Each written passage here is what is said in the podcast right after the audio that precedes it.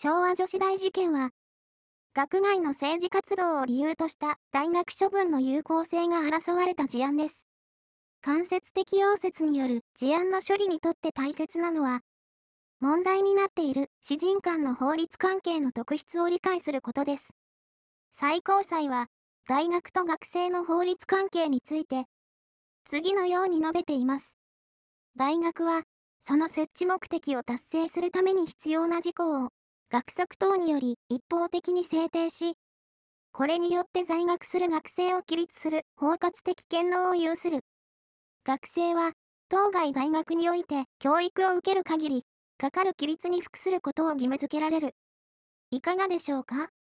大学と学生の関係を特別な法律関係と見ているような印象を受けますよね。最高裁は、学生の政治的活動はできるだけ制限するのが、教育上適当であるとの見地から、大学が学生の政治的活動につき、かなり広範な規律を及ぼすこととしても、社会通念上学生の自由に対する不合理な制限であるということはできないと、大学に広範な裁量を認めています。大学内部の規律に関する事項について、広範な裁量を認める。このような最高裁の考え方の根拠は、教育的見地に基づく専門的判断であることだけでなく、大学の自治の保障にも由来していると考えられます。このような考え方は、司法審査の範囲と限界の問題に関する、富山大学事件で示された部分社会の理論にも現れています。他方で、学生の立場に立って考えれば、退学処分というのは、非常に重大な不利益を課されるものです。そこで、最高裁は、退学処分は学生の身分を剥奪する重大な措置であることに鑑み、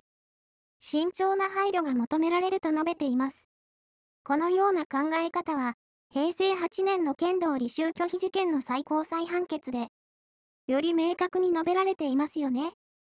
富山大学事件でも、最高裁は、一般市民法秩序と直接関係を有する場合には、司法審査の対象となるとしています。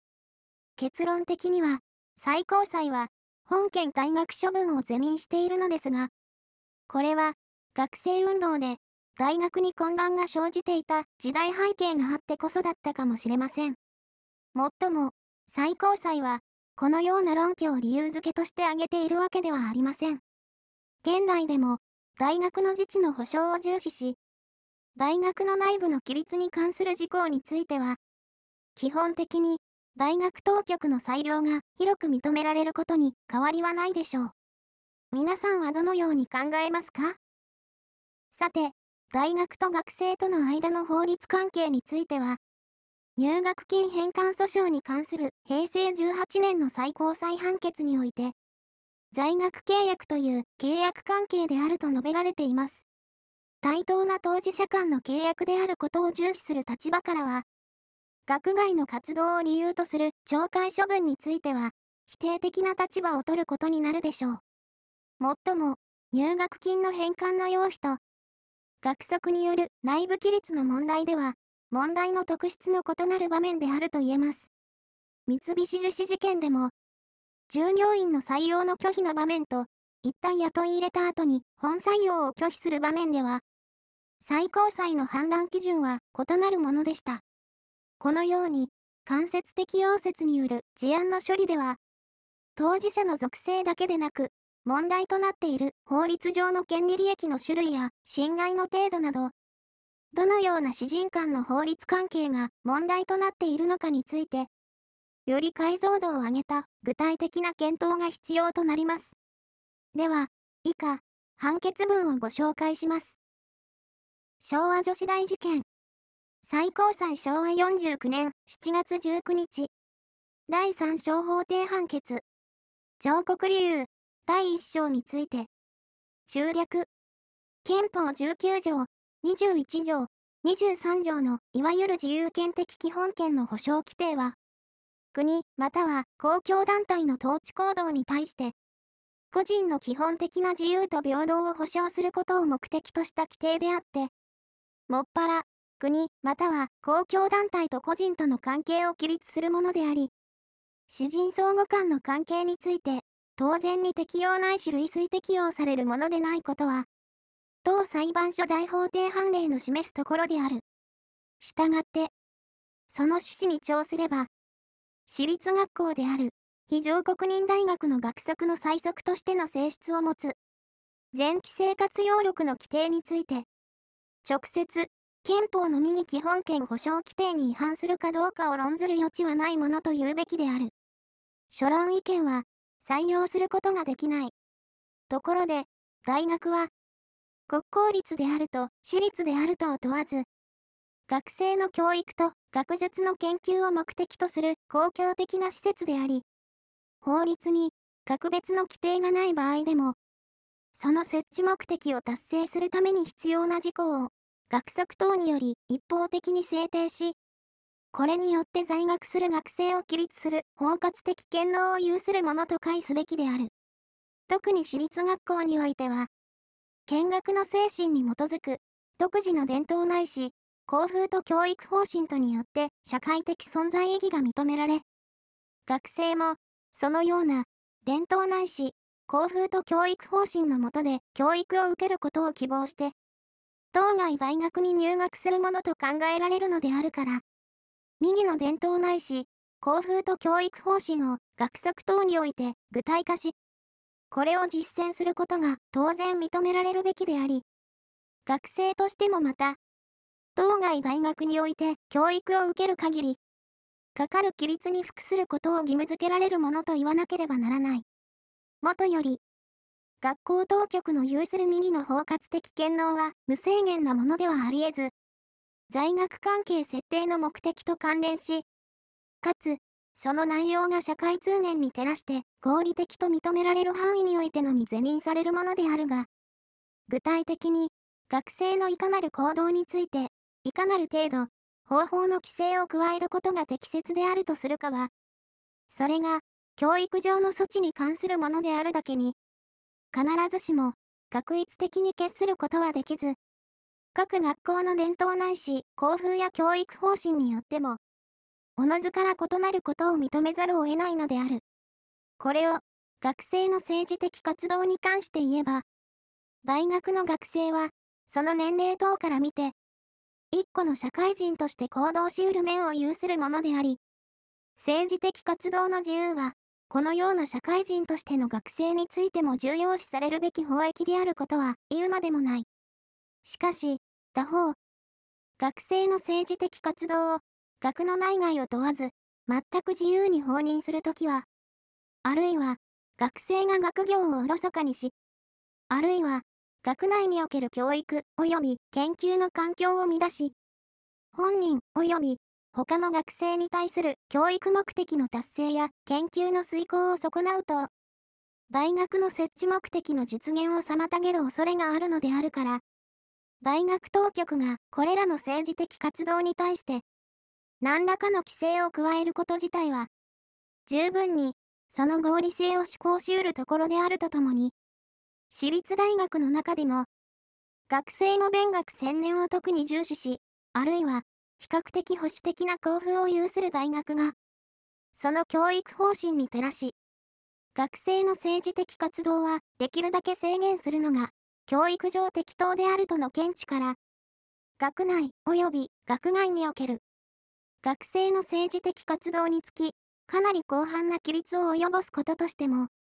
これをもって直ちに、社会通念上学生の自由に対する不合理な制限であるということはできない。中略。上国理由第2章について。また、謙信の確定した上国人らの生活要録違反の行為は、大学当局の許可を受けることなく、上国人原が左翼的政治団体である。民主青年同盟以下、民政党という、に加入し、上国人福森が民政道に加入の申し込みをし、さらに、同上国人が大学当局に届け出ることなく、学内において、政治的暴力行為防止法の制定に対する反対請願の署名運動をしたというものであるが、このような実社会の政治的社会的活動にあたる行為を理由として退学処分を行うことが、直ちに、学生の学問の自由及び教育を受ける権利を侵害し、公序良俗に違反するものでないことは、当裁判所大法廷判例の趣旨に調して明らかであり、また、右退学処分が、上告人らの思想信条を理由とする差別的取り扱いでないことは、上告理由第3章について後に判事する通りである。現判決に、諸論の違法はなく、論旨は採用することができない。上告理由第3章について、論旨は要するに、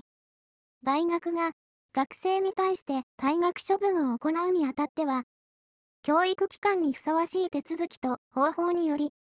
本人の反省を促す歩道の過程を経由すべき法的義務があると解すべきであるのに、原神が右義務のあることを認めず、適切な歩道過程を経由せずに行われた本件退学処分を、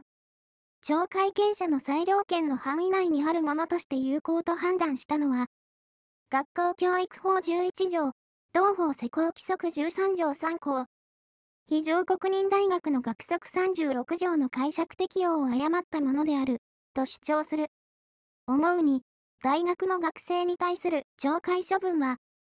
教育及び研究の施設としての大学の内部規律を維持し、教育目的を達成するために認められる自立作用であって、懲戒権者たる学長が学生の行為に対して懲戒処分を発動するにあたり、その行為が懲戒に値するものであるかどうか、また、懲戒処分のうち、いずれの処分を選ぶべきかを決するについては、当該行為の形重のほか、本人の性格及び平素の行情、右行為の他の学生に与える影響、懲戒処分の本人及び他の学生に及ぼす訓戒的効果、右行為を不問に付した場合の一般的影響等諸般の要素を考慮する必要があり、これらの点の判断は、学内の事情に通行し、直接教育の章にあたるものの合理的な裁量に任すのでなければ、適切な結果を期しがたいことは明らかである。もっとも、学校教育法11条は、懲戒処分を行うことができる場合として、単に教育上必要と認めるときと規定するにとどまるのに対し、これを受けた同法施行規則13条3項は、大学処分についてのみ、4個の具体的な処分自由を定めており、非常国人大学の学則36条にも、右と同士の規定がある。これは、退学処分が、他の懲戒処分と異なり、学生の身分を剥奪する重大な措置であることに鑑み、当該学生に改善の見込みがなく、これを学外に排除することが教育上やむを得ないと認められる場合に限って、大学処分を選択すべきであるとの趣旨において、その処分自由を限定的に列挙したものと解される。この趣旨からすれば、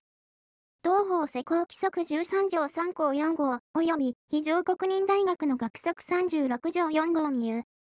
学校の秩序を乱し、その他、学生としての本文に反したものとして大学処分を行うにあたっては、その要件の認定につき、他の処分の選択に比較して、特に慎重な配慮を要することはもちろんであるが、大学処分の選択も前期のような諸般の要素を勘案して決定される教育的判断に他ならないことを考えれば、具体的事案において、当該学生に改善の見込みがなく、これを学外に排除することが教育上やむを得ないかどうかを判定するについて、あらかじめ本人に反省を促すための補導を行うことが教育上必要かつ適切であるか、また、その補導をどのような方法と程度において行うべきか等については、それぞれの学校の方針に基づく学校当局の具体的かつ専門的、自律的判断に委ねざるを得ないのであって、学則等に格別の定めのない限り、右歩道の過程を経由することが、特別の場合を除いては、常に退学処分を行うについての学校当局の法的義務であるとまで解するのは、相当でない。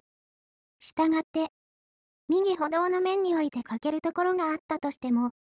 それだけで、退学処分が違法となるものではなく、その点をも含めた当該事案の諸事情を総合的に観察して、その退学処分の選択が社会通念上合理性を認めることができないようなものでない限り、同処分は、懲戒権者の裁量権の範囲内にあるものとして、その効力を否定することはできないものと言うべきである。ところで、原審の確定した本件退学処分に至るまでの経過は、おおむね次の通りである。中略。以上の事実関係からすれば、上告人らの前期生活要力違反の行為自体は、その上場が比較的軽微なものであったとしても、本件退学処分が右違反行為のみを理由として決定されたものでないことは、明らかである。